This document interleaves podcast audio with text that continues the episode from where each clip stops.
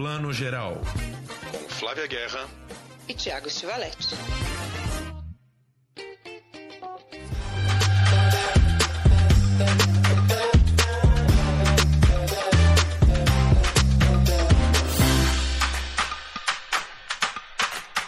E a gente começa agora a nossa sessão Vitrine 2023, um projeto que a gente adora e tem o maior carinho aqui no nosso podcast Plano Geral. E a edição desse ano traz alguns dos filmes mais inovadores, né, lançados nos festivais no ano passado, e eles finalmente vão chegar às salas de cinema a preços populares para todo o público conhecer. E a sessão vitrine não podia abrir com um filme mais forte, um filme que foi um dos mais aclamados do ano passado. Ele estreou no Festival de Berlim 2022, chegou aí no final do ano no Brasil, Festival do Rio, sete prêmios no Festival de Brasília, Mato Seco em Chamas, de Adirley Queiroz e Joana Pimenta. É um filme maravilhoso. Quem nunca viu filmes do Adirley, gente, agora é a chance. Por favor, vão ao cinema ver, que o filme é maravilhoso, numa mistura, é, sempre falamos isso quando falamos de Adirley, uma mistura aí de ficção científica, documentário. Adirley é um cineasta de Ceilândia, lá no Distrito Federal, um cara que começou ali no mundo do futebol, ele sempre fala que não era um cara da cultura, né, não era um cara criado ali em toda a sua bagagem cultural, mas foi fazer filmes que hoje eles são absolutamente apreciados pela crítica e pelo público. E a Joana Pimenta, que eles se conheceram em algum festival, vão contar isso pra gente. Joana foi fotógrafa do Era Uma Vez Brasília e agora assina a direção junto com a Dirley. Queridos, muito bem-vindos ao Plano Geral. Já falem pra gente, para variar o nosso podcast muito internacional. Eu e Flavinha em São Paulo, a Dirley está em Ceilândia e Joana acaba de falar pra gente que está em Harvard, não é isso? Sim, estou nos Estados Unidos. Sim. Esse mundo online permite essas coisas pra gente, né? O bom da gente ter mantido o mundo online. Queridos, eu queria começar perguntando para você, Adilei, a gente acompanha seu trabalho desde os curtas, Joana, a gente está conhecendo mais agora no Brasil também, e tem uma frase que você já falou outras vezes e falou também no momento do, do Mato Seco, né, quando ele estreou em Berlim, que a ficção científica, que não é um gênero muito explorado no cinema brasileiro, né, a gente explora menos do que a gente podia, é que é um, é um jeito de reinventar o mundo, de repensar o mundo, né, que parte do real, mas que né, traz outras propostas, que é o que você faz, e nesse filme com a Joana vocês fazem, nossa, deliciosamente, assim, uma delícia de ver esse mundo imaginado. Então eu queria que vocês falassem um pouco disso, assim, como surgiu a ideia de reinventar um mundo a partir das mulheres, né, desse filme, que são tão fortes, tão interessantes também. É, eu acho assim, você falou, né? Eu acho que tem essa ideia da ficção científica, assim, para mim, talvez para Joana também, que a gente está trabalhando junto há muito tempo, né? Oito anos tá trabalhando junto assim, né? Então, assim, é, eu acho que a ficção científica permite esse lugar, eu acho, da gente é, reinventar a memória também, sabe? Reinventar a nossa memória, reinventar é, aquilo que é muito mais também para dizer assim, a gente também queria ser outra coisa, a gente poderia ter sido outras coisas assim. A gente, quanto cidade, quanto sociedade, quanto território, enfim, quanto geração, queria ter sido outra coisa também, né? Então, a ficção científica, em, em geral, em grosso modo, para mim, tem muito essa função, é onde a gente pode reinventar a nossa memória em função das potencialidades que a gente tem e do lugar que a gente viu e viveu, né? Dos filmes que a gente viu, dos lugares que a gente viveu, que não é necessariamente o mesmo lugar, vamos dizer assim, de uma, de uma cinefilia institucional, de uma cinefilia, vamos dizer assim, o cânone, né? o cânone é, é, da cinefilia, que eu também gosto, mas não é nesse lugar que a gente está pensando é, os lugares que a gente faz os filmes. Então, a ficção é este lugar que a gente tem muita liberdade para criação, muita liberdade para lidar com as pessoas numa outra gramática, porque ela por si só já diz isso também, né? A gente inventa a linguagem. Ficção científica só existe enquanto reinvenção do mundo. Não existe a ficção científica enquanto reafirmação do mundo, né? A gente está inventando outro mundo. Então, isso para mim motiva muito fazer esse tipo de filme assim, esses lugares do filme assim, como também o Essa, enfim. Quando a gente trabalhou com os filmes é, nessa perspectiva, vamos dizer assim, das personagens femininas, era uma história bastante longa, na verdade, que vem desde o processo em que a gente, em que eu e Joana estava discutindo muito sobre isso, assim, na época do filme anterior, Era Uma Vez Brasília, a gente então filmou muito à noite, nas muitas esquinas. E para mim era muito marcante. Vivo aqui desde sempre, em Ceilândia desde sempre. Estou aqui desde praticamente 72, 73. É, então eu estou praticamente há 48 anos na Ceilândia, vivendo nas esquinas, andando pelas esquinas. E para mim foi muito significante que no ano de 2014, 2015, para mim, na, no lugar que eu moro, no território que eu moro, não sei se no Brasil todo foi assim, era muito significante, eu acho que, que deve ter sido também, mas era muito significante quando outros corpos ocupavam os espaços da noite. Outros corpos ocupavam o espaço da esquina, né? Pensando também que a esquina é esse território, vamos dizer assim, onde tudo acontece na periferia. Né? A periferia acontece na, na periferia acontece nas, nas esquinas, assim. A gente fala muito de uma ideia ancestral, que é muito bonita, mas se você pensar numa ancestralidade periférica, é a periferia. É ali que a gente, porque a gente não tem essa, em geral, as, as pessoas, não todo mundo, mas em geral a gente não conhece nem o pai da gente, a mãe da gente diferente. Muito menos o avó. A gente ouviu falar sobre a avó. As pessoas morreram muito jovens, né? As pessoas de periferia morrem muito jovens, assim, por todas as questões sociais que existem. Então a gente constitui um, um certo lugar de ancestral, de memória, com retalhos, retalhos de várias memórias, retalhos de várias pessoas que conversam ao mesmo tempo, de várias é, experiências de família. Então, é, é, nesse ano, para mim, especificamente, 2014 principalmente, mudou muito esse lugar de perceber que outro, outras pessoas ocupavam espaço na periferia. Então, elas, muitas mulheres ocupavam esse espaço nas esquinas para estar tá vivendo, comercializando, trabalhando, se divertindo, eram outros corpos. Muito mais, vamos dizer assim, é, de enfrentamento, muitos cortes de, no sentido que eu falo de enfrentamento, porque, obviamente, no sentido da, de uma representação erótica muito diferente da, da anterior, vamos dizer assim, né? é uma outra geração que se coloca com um corpo de uma maneira muito diferente, muito, para mim, era absolutamente incrível, assim, é, é, é já está à frente, já está à frente de uma disputa, o corpo é a disputa, o corpo é o território, então, quando a gente começa a fazer. Os filmes, é pensando nessas personagens que ocupariam esse espaço. Joana pode falar mais também, porque assim toda a construção do filme, desde o ponto zero do filme, é uma construção minha de Joana. Em momento nenhum teve eu mais à frente, lá mais à frente, a gente elaborou o filme é, de uma maneira absolutamente juntas, assim, né? Então, de maneira autônoma e sem nenhuma condescendência. Não existia nenhuma concessão no filme. Nunca houve concessão entre eu e Joana sobre se o filme é mais isso, menos aquilo. Cada um se coloca, se coloca nas suas questões é, e nas suas contradições, e o filme se estabelece nas suas, nas suas questões e nas suas contradições. Então, as mulheres, na minha leitura, elas chegaram neste lugar enquanto, vamos dizer assim, a referência. E meus filmes eram muito, os filmes que eu fiz é, de autoria sozinho, era muito no universo masculino. Todos, na verdade, no universo masculino, que eu acho absolutamente incrível também. Né? É, acho, eu quero muito fazer isso também. São meus amigos de uma geração, que eu faço filme desses caras, né? É onde eu conheço, quem eu me lido com eles. Não há problema nenhum. Assim, o filme não quer dizer bem assim, o filme não está ali para atender uma demanda política, estética.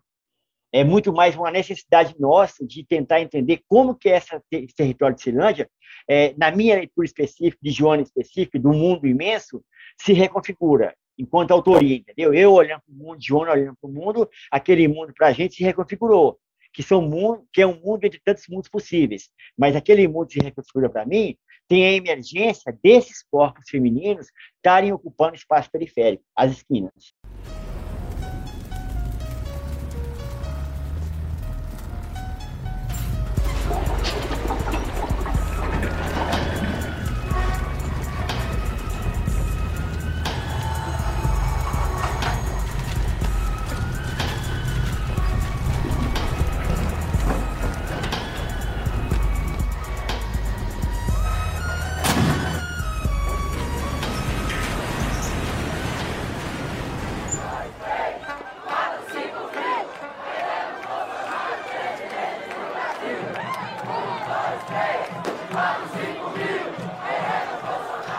Eu acho que hum, é, eu e o Adriele, a gente, a gente se encontra muito através dessa, dessa relação com a, com a ficção científica.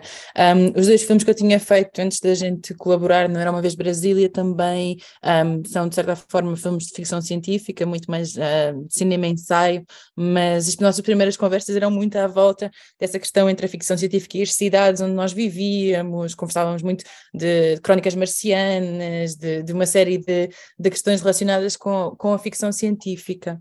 Um, eu acho que a ficção científica enquanto género eh, também é um dos géneros que o Mato Seco em Chamas acaba por trabalhar. Não é o único, na verdade.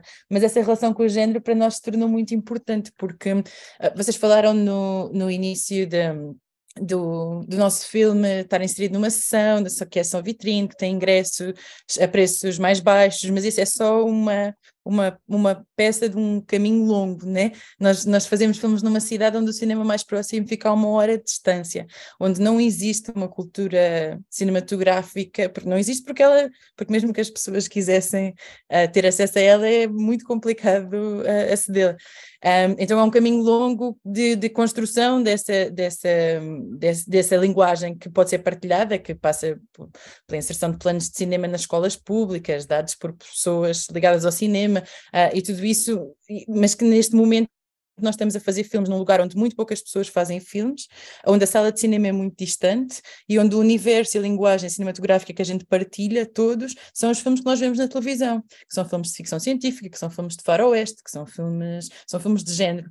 Então, o essa relação com o género tem também um, uma, um papel muito específico na nossa relação de trabalho com as atrizes que estão no filme, que é aqui imaginária cinematográfica que nós partilhamos, que nós queremos mobilizar para esta aventura de fazer um filme juntos.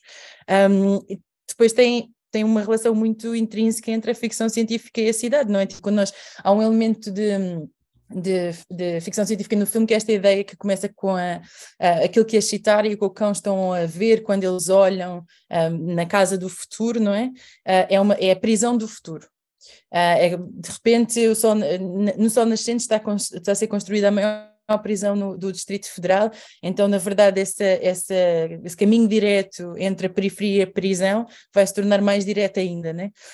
Um, esse, essa ideia do encarceramento sistemático das, das, populações periféricas no Brasil, enquanto política pública, de certa forma, em si mesmo, é um, parece, poderia parecer uma ficção científica. Uma das partes que eu acho muito importantes no filme é quando a gente mostra o processo da Leia, não é? Quando ela é presa durante o filme e as pessoas perguntam muito para nós se, nós se, se, aquele material é real ou não, não é? Porque na verdade no filme que nós construímos as coisas que são mais reais acabam por parecer as mais ficcionais e, e vice-versa. Então tem todas essas também esses caminhos que para nós eram importantes. Em relação a essa ideia de trabalhar com, com mulheres, que a tua questão, Flávia, também levantou, ah, nós queríamos muito trabalhar com segunda geração das mulheres que tinham construído a cidade de Ceilândia, quando houve a remoção da, da, das favelas à volta da construção do Brasília, das favelas das pessoas que tinham construído Brasília para a Ceilândia, há muitas mulheres que vêm de um lugar chamado Morro do Urubu, que tinha sido construído como, como uma espécie de zona livre um, na cidade de Brasília, para, para, servir também os construtores, que eram sobretudo homens e que tinham vindo para a construção sem as suas famílias. Então, quando, quando, essa, quando, essa, quando as favelas são removidas, e uma delas é o Morro do Urubu, para a Ceilândia, uh, na, na campanha de erradicação de invasões, um, são essas mulheres, que muitas delas mães solteiras, que chegam à cidade com filhos pequenos, um, um deserto onde não havia nada, que constroem a cidade de Ceilândia. Então nós queríamos muito mobilizar essa história, não através dessa geração, mas da geração das filhas delas, as mulheres que já tinham crescido uh, na cidade que, e que traziam marcado também no corpo, então eram mulheres de mais ou menos 35 anos, na altura que a gente estava a fazer o filme, e que traziam marcado no corpo também a, a, a memória do que tinha sido esse processo de construção da cidade, não é?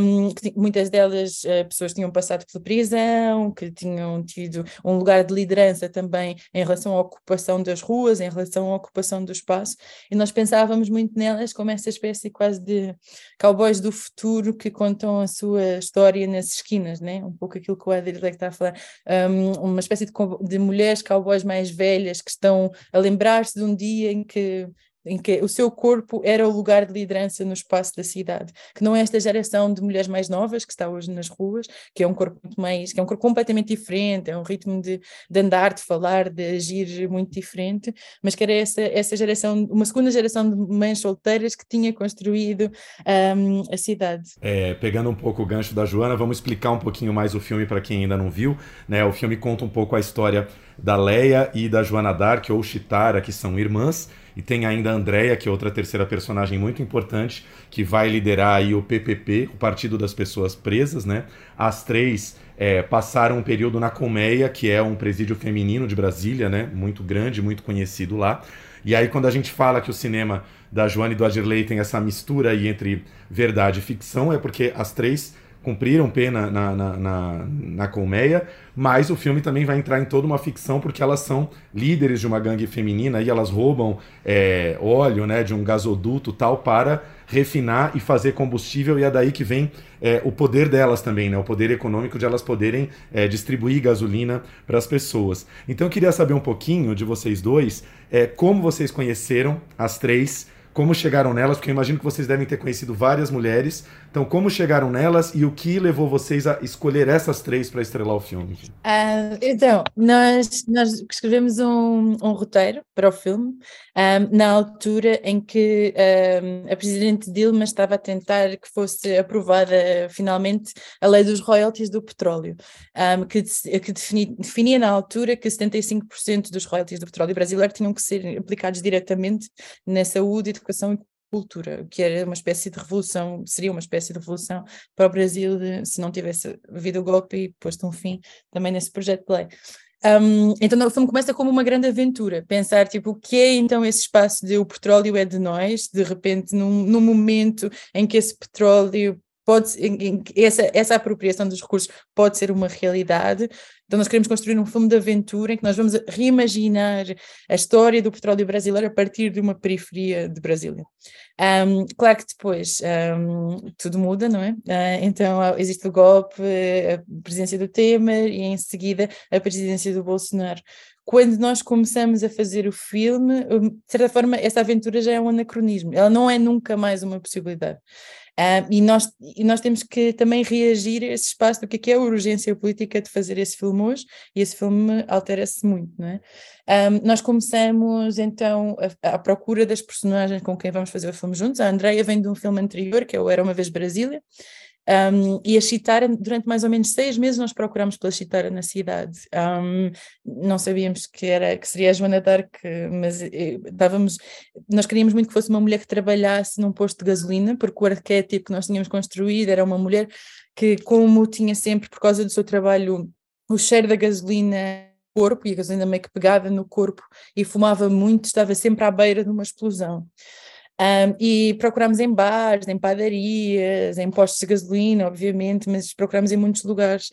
Um, claro que quando nós fazemos um filme, bem em relação àquilo que estava a dizer no início, mas quando fazemos um filme numa cidade onde muito poucos filmes são feitos, onde não existe uma sala de cinema, é muito difícil até abordar as pessoas para uma primeira conversa. O Adrilei mora em cidade, na cidade há 50 anos, fez todos os filmes dele aí, uh, mas ainda assim, a primeira pergunta muitas vezes é, ah, é um filme pornográfico. E nós, não, não é, nós, não, pode, pode, pode ir ver ao, ao YouTube, pesquisar o nosso trabalho. Então, mesmo esse primeiro momento de convencer as pessoas na possibilidade sequer de vir para uma conversa para um filme de cinema é, é muito complicado. Um, nós chegámos na Chitara através de um amigo do, do Marquinhos, que que nos falou dela e sentámos com ela, lemos o roteiro um, juntos e ela disse: Bom, eu sei disparar arma, fumo muito, trabalho em posto de gasolina, então vamos nessa. E nós fizemos um teste com ela e sabíamos que tínhamos encontrado a personagem principal do filme. A Leia um, entra no filme, a Leia estava tá, presa uh, quando nós começámos a filmar um, estava presa mais ou menos há sete anos e não havia perspectiva dela sair. A questão é que todas as personagens do filme falavam sobre a Leia continuamente. A citar é a Andreia, porque a Andreia tinha, tinha puxado com a, cadeia, a cadeia com a Leia na colmeia, então a Andreia que trazia as histórias da Leia para a Chitara a, tua irmã isto, a tua irmã levou sete balas de borracha e não caiu, a maior parte dos homens cai só com uma, ela teve que fazer cirurgia lá dentro do presídio, uh, então uh, nós ouvíamos, a Leia tem dois metros, tem quase dois metros de altura, tem o cabelo pelos joelhos, um, então a Leia tinha se transformado numa espécie de lenda ausente no filme, e quase com oito meses de rodagem, eu lembro que a gente estava muito eu, talvez eu mais quadrilheiro, que eu acho que eu sou mais ansiosa, estava muito, eu estava muito desesperada a pensar, nós temos que arranjar uma atriz para fazer de Leia, vai ser o filme mais chato do mundo, o filme todo é Leia isto, Leia aquilo e Leia nunca entra. E duas, eh, mais ou menos duas semanas depois de ser eh, presa, né, Leia foi solta, de, sem, do nada assim, e duas semanas depois de ter sido solta, ela estava a filmar connosco. E era tanto uma aparição para nós quanto a lenda que tinha sido criada à volta dela, mais até do que, do que aquilo que prometia. Então a gente reconfigura, reconfigura o filme todo para a Leia se tornar uma das personagens principais. Como nós temos um roteiro que é a base de trabalho, é a base de construção de arquétipos, de espaço, de narrativa, mas nós não filmamos diálogo, não estamos a filmar um roteiro fechado nesse sentido, o filme está sempre aberto a responder à urgência das coisas que acontecem na vida política do país, na vida pessoal das personagens, ou aberto até a uma coisa como esta, que é de repente entrar uma outra personagem do, no filme. Então a gente começa a trabalhar com a Leia de uma forma que, na verdade, acabou por eh, trazer uma, uma conexão muito direta com a ideia de prisão e dar uma energia ao filme que carrega ele até ao final, até ao final dos 18 meses de filmagem, não é? Que acabou por ser uma filmagem muito longa. Um, e a Leia, no início, é, para mim é interessante também pensar no que é que ela impõe ao filme também enquanto lugar de processo, né?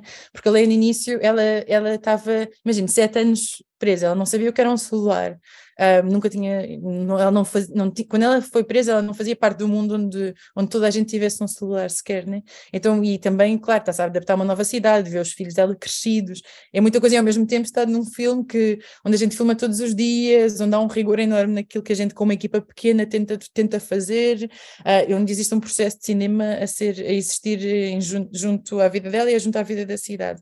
E no início eu lembro quando a gente falava corte, ela, ela sumia assim. Um, e a gente ia encontrar ela tipo fumar na esquina, no telhado, ou e passado um tempo um, nós tivemos uma conversa com ela em que a gente dizia, não, é porque a gente repete muito, mas é assim mesmo, é porque a gente está sempre tentando que a cena funcione melhor. Ela dizia, não, não, é, para mim está de boa porque é igual no presídio. No presídio tem muita gente entrando e saindo e hum, a gente tem que contar a mesma história muitas vezes, né? Só que se a gente conta com menos emoção, a gente perde o lugar de liderança. Então cada vez que repete a história, tem que repetir com, o mesmo, com a mesma emoção. É a mesma coisa então, eu acho também que nesse processo de trabalho, deixar as pessoas, das pessoas que se juntam ao filme, a nossa forma também de, de dirigir, de pensar imagem, de dirigir atrizes, vai respondendo é esse lugar que é partilhado também. Ou seja, elas já estavam fazendo um laboratório de atriz sem saber, porque é isso que a atriz faz, né? Dar texto com emoção. É, ou, ou cinema, é. Ou, ou, essa ideia que o cinema é uma coisa que hum, tem que ser imposta na vida, né? Tipo, essa ideia que para fazer um filme eu tenho que ter assim, uma equipa de 50 pessoas, fechar uma rua, tirar toda a luz natural, pôr ela artificial e a seguir dizer a um ator profissional como é que ele vai repetir uma história de uma forma que a gente vai eh, acreditar na veracidade da sua prisão é um, isso é um, para mim é uma besteira. Para mim é, tipo, é. Essa, a Leia nunca esteve longe do cinema. Uh, ninguém está nunca uhum. longe. Se, se, um cinema que é, que é honesto com o lugar de trabalho e que é honesto com os lugares em que trabalha, as pessoas não uhum. estão longe dele. É uma questão da gente achar de que forma é que esta pessoa consegue imaginar na sua cabeça a sua ideia de cinema e trazer para, para a Leia. Era em, relação, era em relação com a forma como ela contava histórias no presídio. Para a Chitara, era em relação com a forma como ela sempre se sentiu oprimida pelo seu trabalho no posto de gasolina e quer de verdade construir uma plataforma de petróleo. Então o trabalho de direção é seguir esses caminhos de certa forma. Ah, com certeza. E, e eu acho limitante a gente né, falar o que se fala em geral também do trabalho do Ardilei e, do, e desse filme e do seu, Joana, que é ah, entre o documentário e a ficção científica, porque ele está muito mais é, integrado, né? Não é isso, ah, agora é documentário, agora é ficção científica. E principalmente isso que a Joana falou, né? Que as cenas que são reais muitas vezes pareciam surreais, né, da ficção, e as de ficção científica têm uma veracidade incrível, né? Como, por exemplo, a não é uma ficção científica, mas imagina, é uma, uma, encenação que é aquele policial ensinando, né? A falar o Brasil acima de tudo, Deus acima de todos, que é a coisa mais real. E depois tem cenas documentais lá, né? Do protesto, por exemplo, né? O protesto bolsonarista. E, e assim, é, o Brasil é esse país em que o real e o ficcional muitas vezes são surreais, né? A gente cria uma terceira realidade, né? O Brasil é esse país, né? Então eu queria que vocês falassem um pouco disso, como é que vocês trabalharam essa questão, né? Da, e se trabalharam, né? Como a Jona está falando, me parece tudo muito fluido, né? Vou, vou só acrescentar uma coisinha aqui, é, é exatamente o que a Flávia perguntou, mas é, entender em que momento desse filme tão mutante, tão aberto, que vocês entenderam que iam ter que colocar um pouco do bolsonarismo dentro do filme, como na, nas duas grandes sequências ali, né? A dos policiais dentro do do tanque ali, do camburão, e a sequência dos, dos manifestantes bolsonaristas mesmo. Você fica pensando assim, quando a Joana falou dos personagens, inclusive, né? Assim, o nome da personagem que a gente chama de Chitara, que é a Chitara, no filme, o nome dela é Joana Dark e a mãe dela chama Morgana, né? se a gente colocasse o nome real dela, se ela quisesse já é mais só pode ser roteiro, uma mulher que chama Joana Dark ser filho de Morgana, sabe? Nas né? quebradas, assim, total quebrada, assim, sabe? Assim, é... então... E a ideia, por exemplo, da Chitara vem de uma ideia muito mais de, de Chitara de Thundercats, que é a Chitara de Thundercats, sacou? Aquele lá, que era um desenho super popular, que a minha geração e a dela assistia, que era para ela, para ela, uma referência, vamos dizer assim, de uma mulher poderosa. Dentro de to, todos esses elementos possíveis que existem de uma representação, a Chitara do Thundercats ali era uma mulher poderosa, que estava à frente do, do, grupo. Que, então, todo, toda mulher que era poderosa quebrada era a Chitara. A é isso aí. Rodava, a mulher que rodava capoeira, que jogava futebol, era a, mulher, a Chitara. Então, guerreira assim, como ela, né? Como ela é, diz, né? E guerreira, né? Tava lembrando aqui da época que eu me envolvi numa fita louca aí com a minha irmã, a Chitara. Ela, tipo, conseguiu um mapa aí de um bagulho de uns dutos de petróleo que passava por baixo da terra.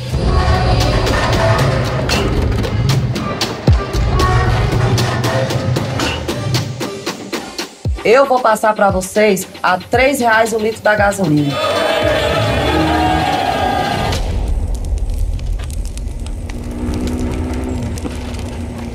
Boa noite, Sol Nascente. Aqui quem fala é André Vieira, representante do PPP, Partido do Povo Preso. É o partido que luta por vocês. Vamos lá, meninas, bandeira!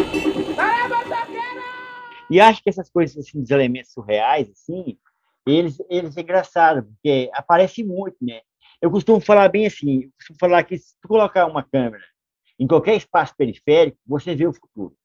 Não precisa nem, nem pensar sobre o futuro. Põe uma câmera parada, ou é, numa rua, como exemplo. Você enxerga o futuro em que medida? Porque na periferia tudo vem antes. Ah, porque na periferia você sente na prática, o desemprego é a prática.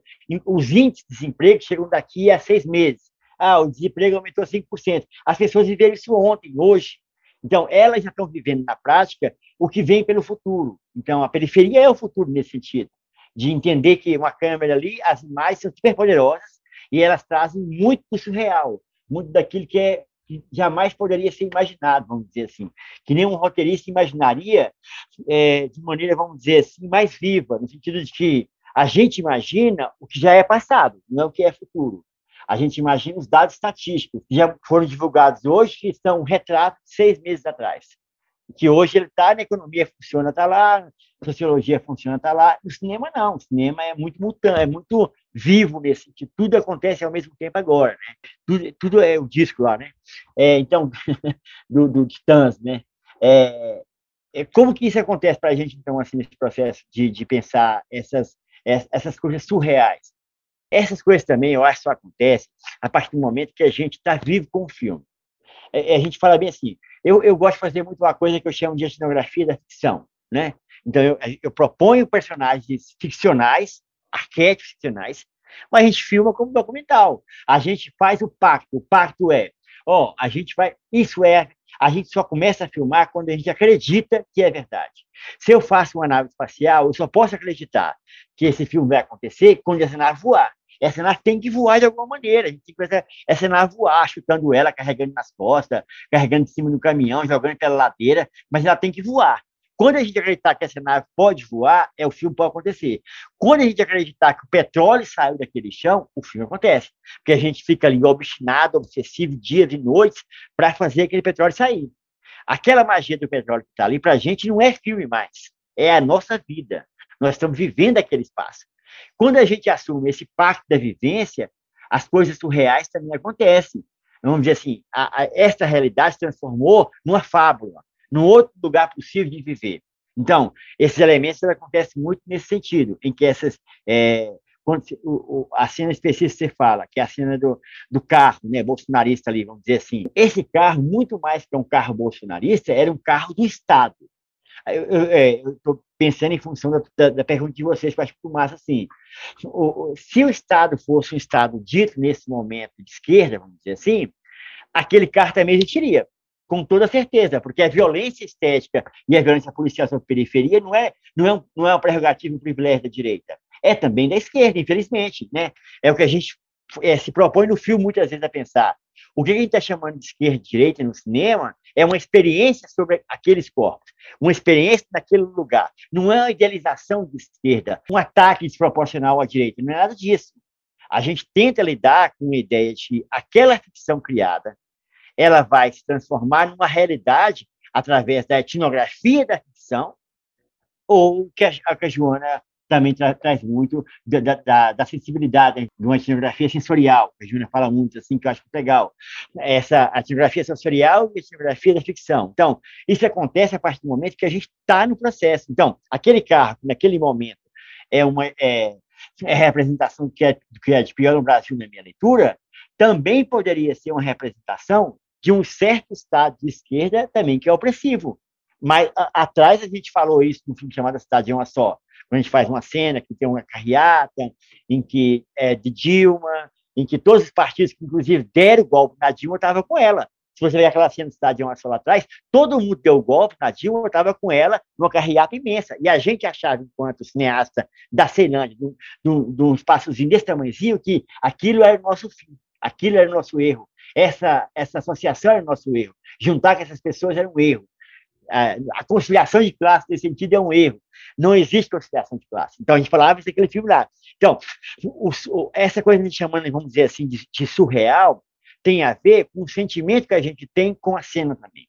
Não é só uma idealização política. Ah, vamos fazer um filme em que o bolsonarismo aparece.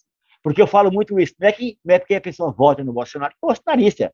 Mas muito mais da metade da população que vota no Bolsonaro não é bolsonarista. É uma relação política que eles têm, e a gente tem que respeitar, inclusive, essa relação política deles enquanto processo democrático político. Se a gente está dizendo que é, que é uma democracia política, a gente tem que tentar entender essa dinâmica política. Então, é, aquele carro, é, para a gente, era, era, vamos dizer assim, era o que era mais, vamos dizer assim, uma ideia construída. Pois bem, quando esse carro é construído, a, o próprio, a própria lida com ele muda a história toda, cara. A gente está num carro velho, que a gente está vivendo nele durante um mês, toda noite, eu, Joana e do Som, entrava num carro, junto personagens, um carro velho, um gurgel velho, que representa uma economia brasileira, um símbolo brasileiro de industrialização naquele carro e que está vazando gás ali pela toda hora. A gente, no final da noite, está todo dormindo em pé e não sabe por quê, porque está intoxicado pelo sonhador. Então, toda aquela, aquela, aquela tensão da filmagem entra no processo. Aqueles três personagens que estão ali, um deles, inclusive, é o Rafael Vilas Boas. Quem é o Rafael Vilas Boas? É um professor universitário da Universidade de Brasília, é uma das lideranças intelectuais de esquerda do Brasil, é um, um grande representante do, do, da, da, comunicação do MST, é o diretor da, da, da, Faculdade de Comunicação da Universidade de Brasília. Esse cara, não é porque ele é isso que está no nosso filme, porque ele é um aliado desde que a gente começou a fazer filme. Ele conversa conosco desde que a gente está lá em 2004 do filme, uma tentativa de pensar cinema em outro lugar. Então, quero dizer que nada, esses elementos todos constituem um lugar que o surreal aparece muito forte.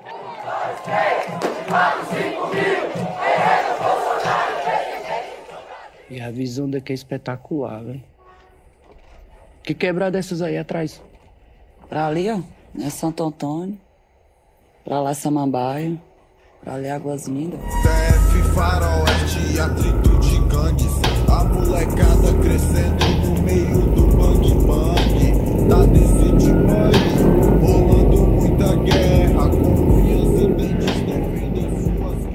Quando eles trazem aquela saudação, é, eles trazem ela. A gente conversa muito sempre, chega um momento que o Rafael sente a vontade de fazer aquilo. É, aquilo é quase um ato teatral, porque ele vem do teatro clássico, um teatro de um teatro, vamos dizer assim, de Boal. Ele, é, é, é, é aquilo é um teatro de Augusto Boal, porque ele é de uma.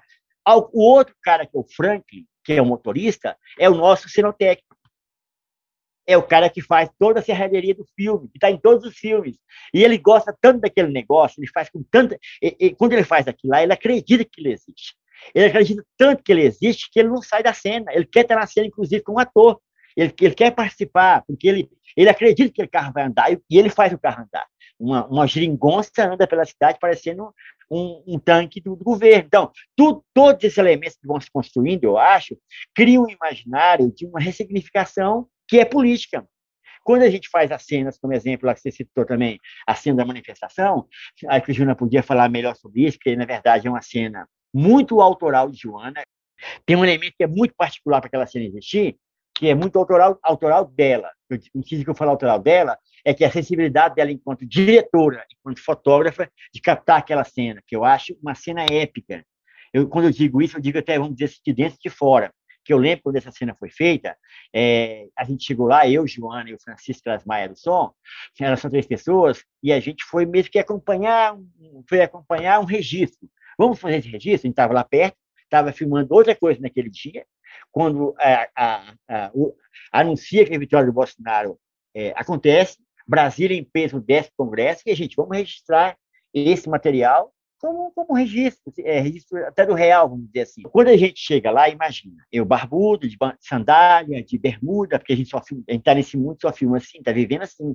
Quando eu chego, a primeira coisa que acontece é uma tensão. Ah, ó, tá aí um petista, tá o Lula, ó, ó, o lulista, né? Já chegou dando pinta de esquerdista, é, é, com certeza, é, essa é, barba. Imagina, imagina, a gente filmando isso, três pessoas lá e as pessoas para cima da gente. Eu lembro que eu falei bem assim, não, cara, a gente aqui, eu, eu, eu, eu falei para os caras, velho, eu estou fazendo meu corre, eu sou um produtor que faço meu corre pra, para uma televisão alemã, tá? As, as pessoas dentro do Brasil são, assim, sabe? Tá, inventamos uma história para que ele pudesse existir. A minha função, na verdade, ali, foi negociar com as pessoas que nós vamos filmar. Enquanto isso, Joana estava mais o Chico começando a fazer a filmagem. Então, tudo é negociado aquela cena. Não tem nada que negociado. A gente negociou com as pessoas, como foi da igreja.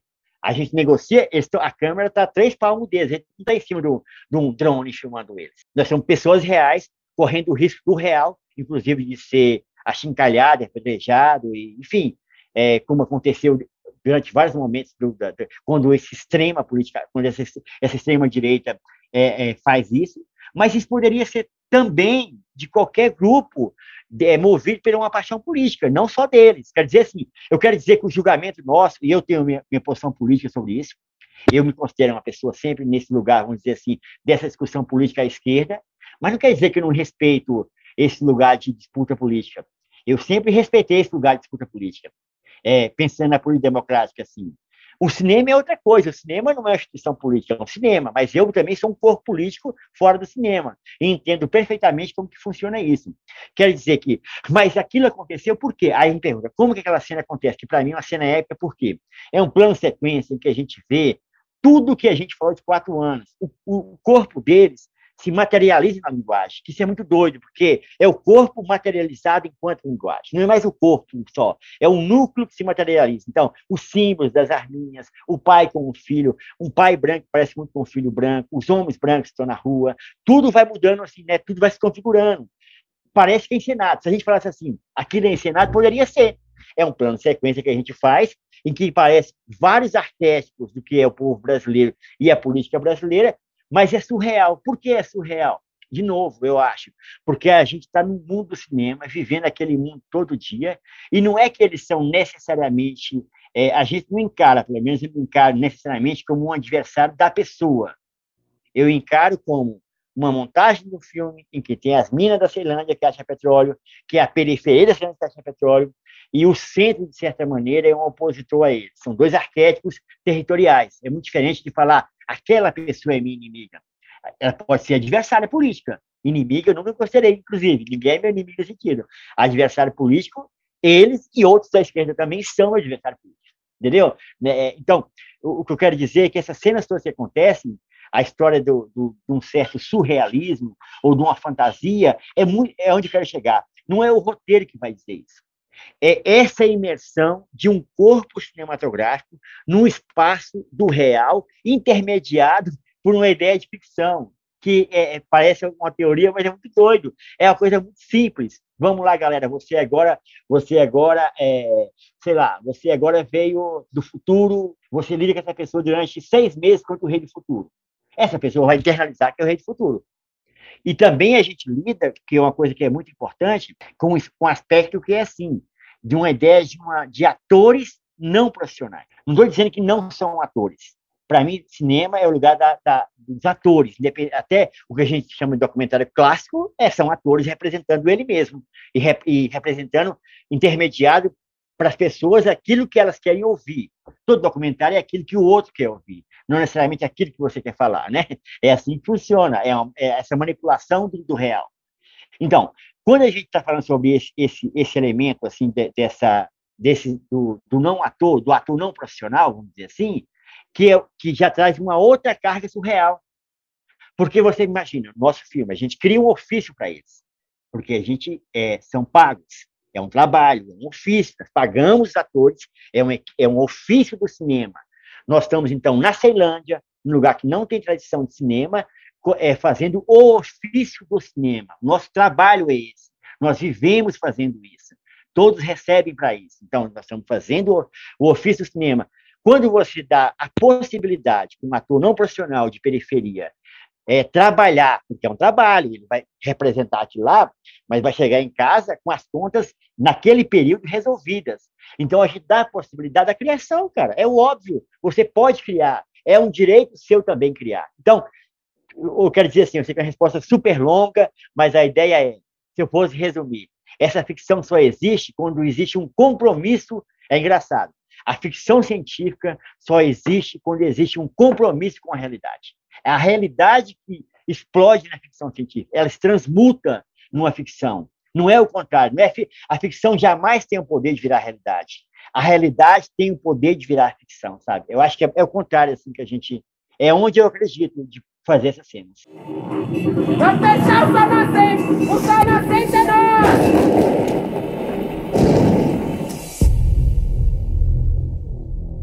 Brasil, Brasil acima, acima, de, de tudo. tudo. Deus, Deus acima, acima, de, de todos. todos.